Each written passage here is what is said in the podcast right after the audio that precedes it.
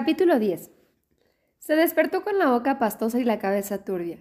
Ya no estoy en edad para el alcohol, ironizó consigo mismo. Era feriado y tenía todo el día para él. Después de la tercera taza de café, decidió disolver un sobre de sal de frutas en medio vaso de soda. Le gustaba el exceso de efervescencia que producía el polvo blanco al caer sobre el agua gasificada. Lo bebió de un solo trago y eructó grandiculosamente.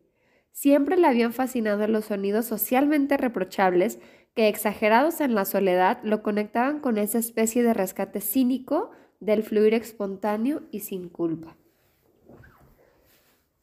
Una marcación audible de territorio, pensó. Su territorio, su casa, su computadora, sus pensamientos, sus sentimientos. Laura, Laura, Laura. ¿Cómo iba a enamorarse de alguien a quien no conocía? Laura. ¿Habría algo entre Freddy y ella? Pues habían estado juntos en Cleveland, pensó. Laura. Roberto recordaba el clima de los congresos de marketing, todos contra todos, pues los de psicología no debían ser tan diferentes. Laura. A pesar de que su concepto de psicólogos dejaba bastante que desear en este sentido y también en otros, Hacía mucho que sabía que esa idea de liberados, entre comillas, que circulaba por ahí, había sido siempre una proyección de la ficción de las psicoanalizados del mundo. Laura. Otra vez no podía dejar de sacar a Laura de su cabeza y otra vez no quería sacar a Laura de su cabeza.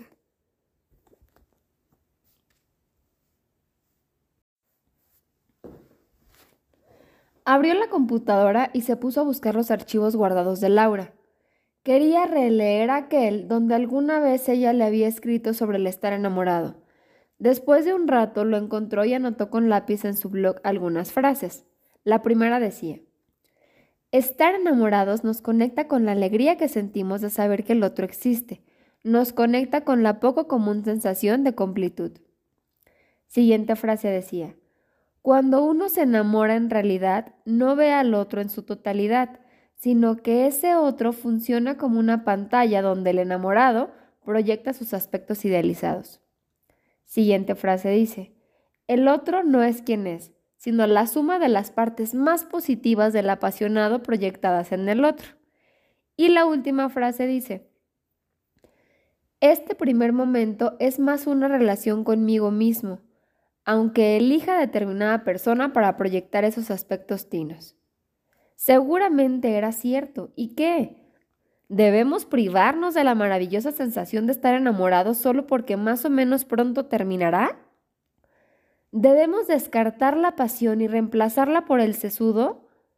Y ahora pensaba que era absurdo, un análisis intelectual de los psicólogos del mundo. En todo caso, él pensaba justamente lo contrario. Lo efímero del enamoramiento era una poderosa razón para disfrutarla intensamente. Laura.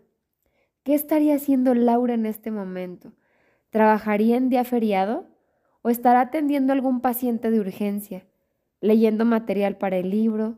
¿Corriendo por la costa del río? ¿O escribiendo un mail para él? Para él, pensó.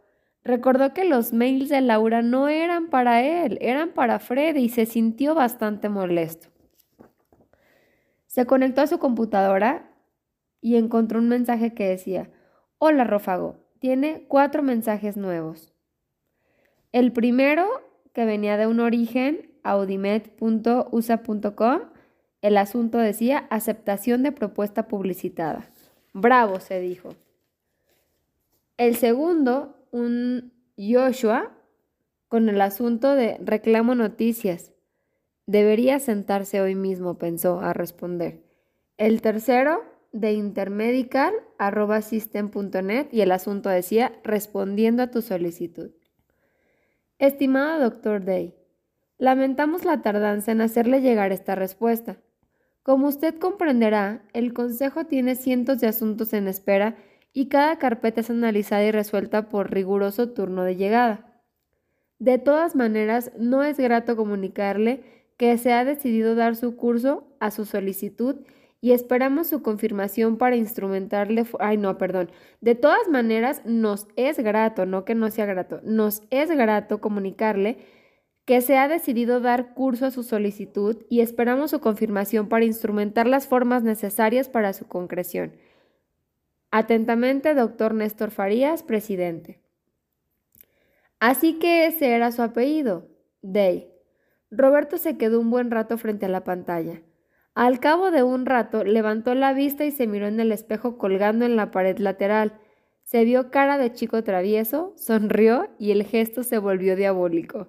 Apretó el botón de responder al autor. Señor doctor Néstor Farías.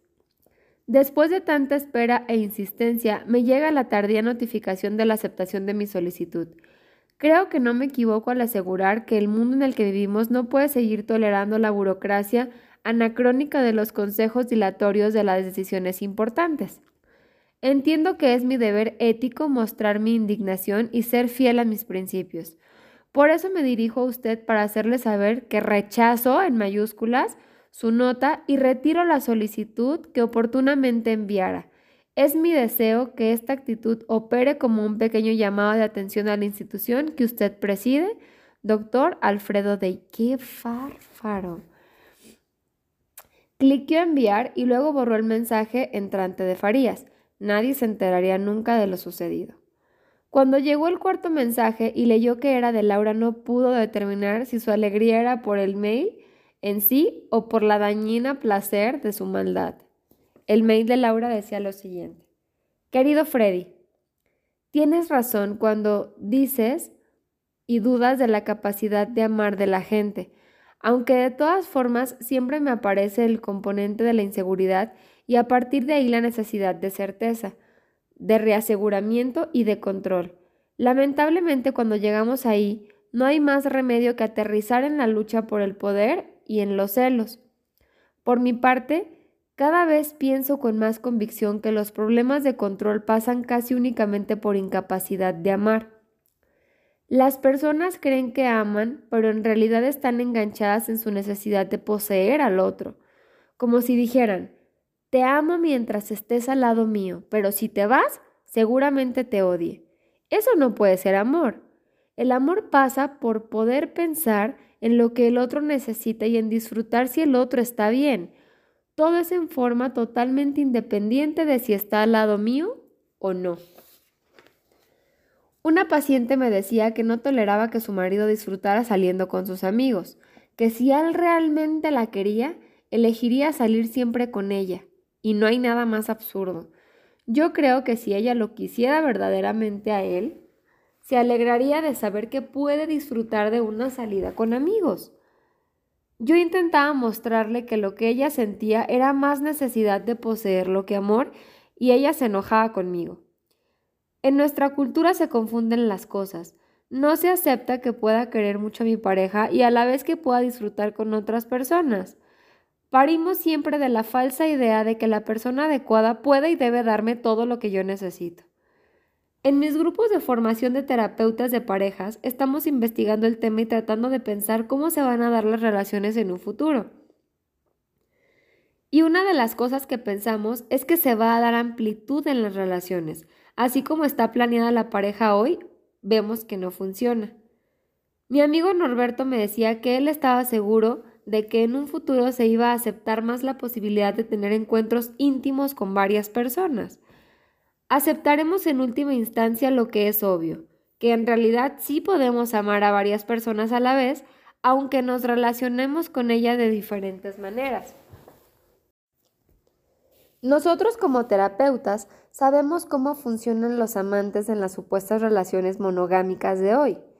Es probable que nuestros lectores se horroricen al leer esto, pero no es cuestión de decidir si está bien o mal, solo describo lo que veo, lo que en realidad ocurre más allá de lo que queremos que ocurra. ¿Por qué no empezar a cambiar la cabeza y validar lo que se da en lugar de seguir intentando relacionarse con imposibles? ¿Por qué no trabajar con nuestra patología de poseer en lugar de crear sofisticados métodos de control sobre nuestra pareja. ¿Por qué no sanar nuestros enfermizos celos en vez de vivir persiguiéndote con la excusa de lo mucho que me dolería perderte? Creo hablar en nombre de los dos si digo que los celos siempre son, siempre, un sistema neurótico, una expresión de nuestros aspectos más oscuros. Celar es sostener la creencia de que mi amado le da a otra persona lo que solamente yo tengo derecho a querer de él. O como dice Ambrose Bright en su diccionario del diablo, celar es temer perder a alguien, que si uno perdiera por lo que teme perderlo, no valdría la pena haberlo conservado. Hay que trabajar más en obtener el vínculo que deseo tener con mi amado que censurar y controlar sus otras relaciones. Por lo demás, es importante aprender a soltar. Es parte de mi credo luchar contra los que proponen que hay que aferrarse a los vínculos. Las relaciones duran lo que tienen que durar, es decir, mientras impliquen crecimiento para ambos, a veces unas semanas, otras toda una vida, y estar siempre dispuesto a soltar es la única posibilidad de sostener un vínculo renovable eternamente. ¿Cuántas veces soltamos el proyecto del libro? Y sin embargo, aquí estamos, cada vez más cerca de publicarlo. Lau. Los celos, eso era, estaba celoso, celoso de Freddy, de Carlos, de los pacientes de Laura, de sus hijos, de todos. Celoso, qué estupidez. Sí, estupidez, neurosis o enfermedad. Estaba celoso. Por una vez, Roberto se dio cuenta de que no iba a acordar con Laura ¿Qué significaba esa apertura absurda de validar? ¿Por qué razón había que validar el derecho que ese idiota tenía esa relación con Laura? No era justo que Alfredo siguiera recibiendo los halagos y los mensajes que no merecía. Después de todo, si no hubiera sido por Roberto, Laura hacía rato que habría abandonado el proyecto. Él debía hacer algo al respecto, pero ¿qué? ¿Y si? ¿Por qué no? Roberto hizo clic en contestar. Querida Lau, me encantó tu mail sobre los celos. Creo que pensaré un poco sobre algunas cosas y te las mandaré en cuanto pueda. Estoy saliendo para Uruguay y tengo varios viajes pendientes. Como no quiero perder contacto contigo y tus mails, te pido que desde ahora en adelante me escribas a esta dirección. Trevor.hotmail.com porque me es más fácil entrar desde mi lab. Te mando un beso, Freddy. La misma dirección, ojo, que le pasó al verdadero Freddy. Apretó enviar y se tiró hacia atrás en la silla. Jaque mate, pensó Roberto. Recién el miércoles por la noche llegó el primer mensaje a Trevor.hotmail y era de Freddy.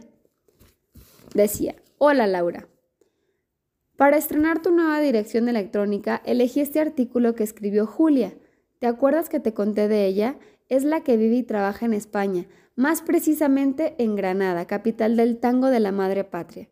Ahí, en Andalucía, Julia y su marido argentinos los dos se enamoraron por primera vez del tango.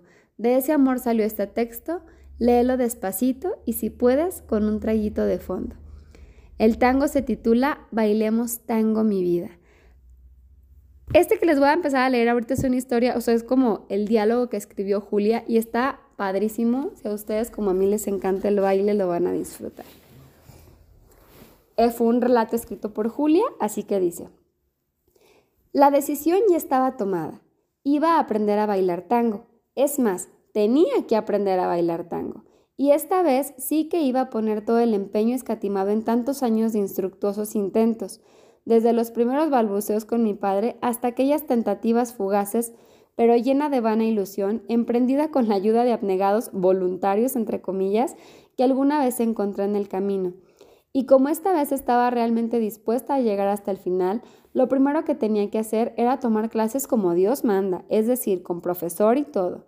Así que llena de buena voluntad, encaramada a mis zapatos de tacón, embutida en una falda acorde a las circunstancias y con la mejor de mis sonrisas en el rostro, me planté en aquella sala de baile que tanto me habían recomendado mis amigas. Pero claro, como es imposible tanta dicha, como tanta perfección no e-, nos era prohibida y como siempre faltaba algo. Miré, remiré y por más que busqué, me encontré de nuevo con la eterna verdad. Delante de mis narices solo había cuatro hombres para veinticinco mujeres. Con todo y con eso no estaba dispuesta a que a mi voluntad se viera vencida una vez más, y me lancé a la pista dispuesta a arrebatarle a cualesquiera de las 24 mujeres alguno de los cuatro candidatos presos. Sin embargo, a pesar de mi buena voluntad y a la mejora de mis sonrisas, en una hora solo pude capturar a un compañero por cinco minutos, y a aquel paso ni en dos años aprendería una sola figura. Así es que antes no aparecían por la pista, si es que antes no aparecían por la pista nuevas competidoras. Fue entonces cuando la luz se hizo a mi cabeza y lo vi todo con mucha claridad. Para eso se tiene un marido. Y luego de poner en juego mis mejores y más elaboradas maniobras de manipulación, conseguí arrastrarlo a la clase. Lo mejor y más increíble de todo es que le gustó. Y aquí comienza lo bueno. Clase número uno. Lo primero que vamos a aprender del tango es el abrazo, dijo Julio Horacio Martínez, el profesor. Yo pensé que esto no tendría mucha ciencia, porque abrazarse es algo que todos hacemos habitualmente, de una manera espontánea, qué sé yo, natural, sin aprendizaje previo. Pero no. Al parecer, detrás del abrazo en el tango se esconde algo bastante más complicado. En el tango, los cuerpos tienen que armar un circuito de tensiones encontradas. El brazo debe estar firme, pero sin empujar. Las piernas en contacto, pero sin asfixiarse ni impedirse el movimiento. Tengan ustedes en cuenta que en este baile el equilibrio no está en cada uno, sino en el centro de los dos. Y si no se entienden, pueden desestabilizarse. Tienen que aprender a comunicarse para poder disfrutarlo juntos. Entonces Alberto, mi marido, me tomó en sus brazos, juntas las piernas con una mano sujetándome de la cintura y con la otra arriba y firme para que me sirviera de apoyo, hasta aquí todo bien, en teoría. Si no fuera porque su mano en la cintura me tenía suspendida en el aire, sus piernas juntas no me dejaban mover y su mano firme era tan firme que me atensaba los dedos. Tu mano debe ofrecer resistencia, de lo contrario te sientes empujada. No se puede bailar con un flan aunque tenga forma de mujer. Me había llamado flan con forma de mujer y eso fue lo que dijo y ahí terminó la clase. Clase 2. Hoy aprenderemos el paso básico que son ocho compases. ¿Ven? 1, 2, 3, 4, 5. Y en el quinto, la mujer debe tener el peso del cuerpo en el pie derecho y entonces con ese mismo pie y cambiando el peso, ella sale hacia atrás y seguimos 6, 7 y 8. ¿Entendieron? Dijimos que sí, no sin ciertos reparos, y empezamos a bailar. 1, 2, 3, 4, 5.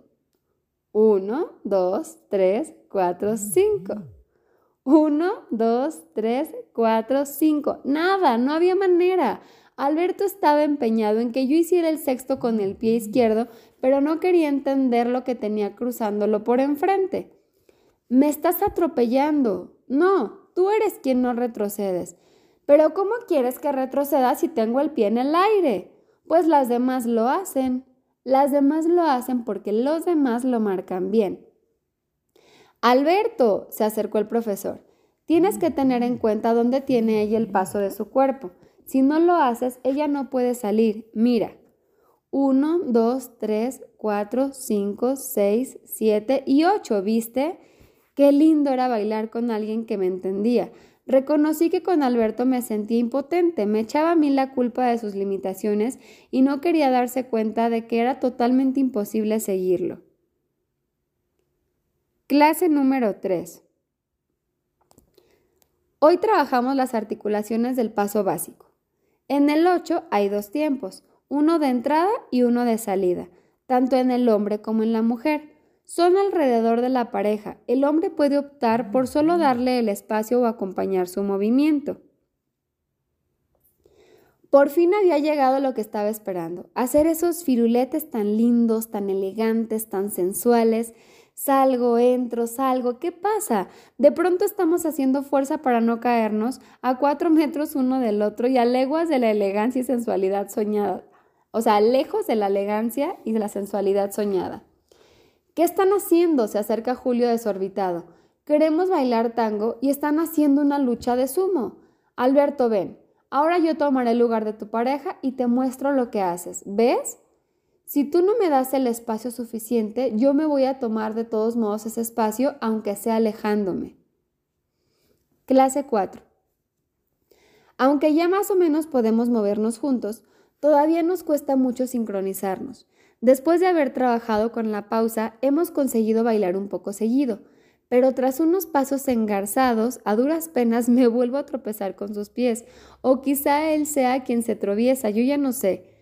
Sea como fuera, Alberto me acusa de no escuchar lo que me dice, de bailar sola. Yo le repito que no sé qué es lo que quiere que haga, pero parece que él tampoco entiende. De nuevo Julio se acerca a nosotros. ¿Es que no hay más parejas en la sala que bailen mal? Bueno, Alberto, si quieres decirle algo, primero tienes que conectar llamar su atención, de lo contrario la invades, la sorprendes y en esta incertidumbre no te va a entender. Llevemos esto al baile, mira. Primero busca su pie, la detienes y luego haces el movimiento. Si antes no conectas, será difícil que ella adivine que quieres comunicarte. Como cuando quieres hablarle, primero la llamas y cuando ves que ella te escucha, hablas. De lo contrario, antes o después tendrás que gritar. Esto es exactamente lo mismo. Y tú a mí, ten en cuenta que cuando te llama, tienes que detenerte y escucharlo. Si no, para que lo escuches te va a gritar. Y si están bailando, te va a golpear. Lo voy a mostrar. Acerco mi pie al suyo, ella se detiene para escuchar, hago el movimiento y espero que ella me conteste. No lo olviden. Al bailar están dialogando, nunca imponiendo. Uno habla y después de escuchar el otro contesta. Atención, solo después de escuchar, porque en el tango como en la vida, si no me tomo el trabajo de escuchar, voy a presuponer que sé lo que me van a decir y nunca contestaré al otro. Si acaso, contestaré a mis suposiciones, pero nunca al otro. Así, el diálogo real deja de existir y se convierte en un monólogo. Esto es lo que están haciendo y esto no es bailar tango, que es una danza de pareja en la que cada uno improvisa de acuerdo al movimiento del otro. Ok. Clase 5.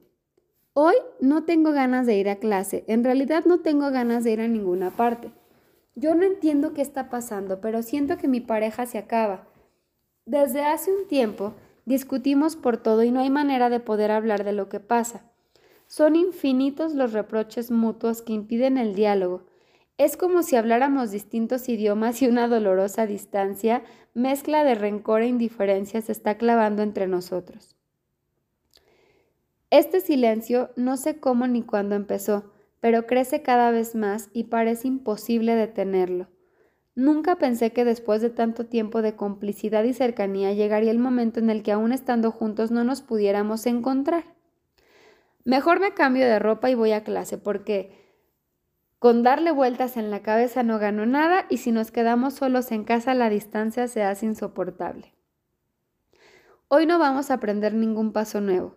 Creo que es importante que sepan lo que están haciendo.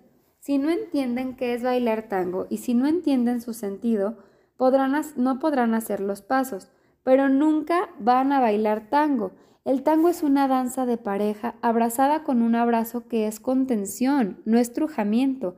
Abrazar es dar con los brazos abiertos y que el que da con los brazos abiertos recibe con todo el cuerpo.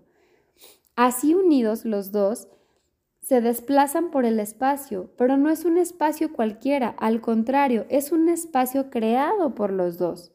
Al como dicen los Dains, el tango niega las matemáticas porque uno más uno no son dos, sino uno, que es la pareja.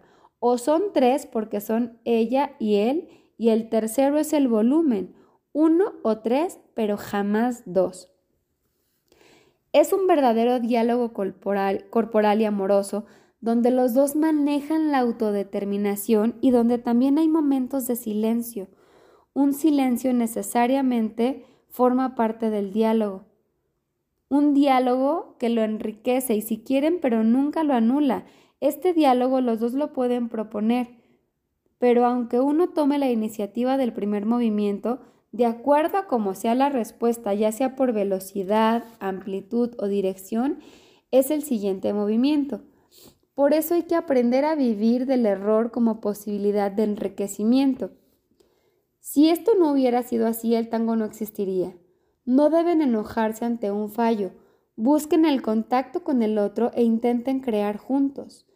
Finalmente, el tango también es una forma de autoconocimiento, porque así como nuestra vida de relación, ya sea con un amigo, como amante, como padre, conozco mi calidad tal a partir del otro. En el tango puedo ser un protector o un protegido, un dominado o un dominador. Puedo ser infinitamente tierno, violento o tal vez la mezcla de todo eso y mi pareja está ahí para mostrármelo. Esto que planteo no es fácil, pero solo cuando lo entienden podrán bailar, y además de una manera distinta cada día, a veces con violencia, otras con ternura, otras con verdadero éxtasis, pero seguro no interrumpirán la danza. Mientras volvíamos caminando a casa, las palabras de Julio retumbaban dentro de mí. Era como si las frases hubieran formado parte corporal, hubieran tomado forma corporal y danzaran en mi cabeza, ocupándola, ordenándola y tomando armonía y sentido recordando, el abrazo es contención, no estrujamiento. Tomen el error como posibilidad. Si no le doy el espacio, él se lo va a tomar. Mi pareja está ahí para mostrarme cómo soy. El encuentro es diálogo, no imposición. El diálogo es escuchar al otro, no suponer. El abrazo es dar espacio, no atrapar. El tango es dialogar, dialogar, dialogar. Hoy reló estos viejos apuntes, los encontré en el cajón de una cómoda que había quedado en el sótano después de la mudanza. ¿Cuánto tiempo ha pasado? ¿Diez años? Sí, creo que sí. En aquella época cumplíamos a duras penas dos años de casados y ya llevábamos juntos como doce.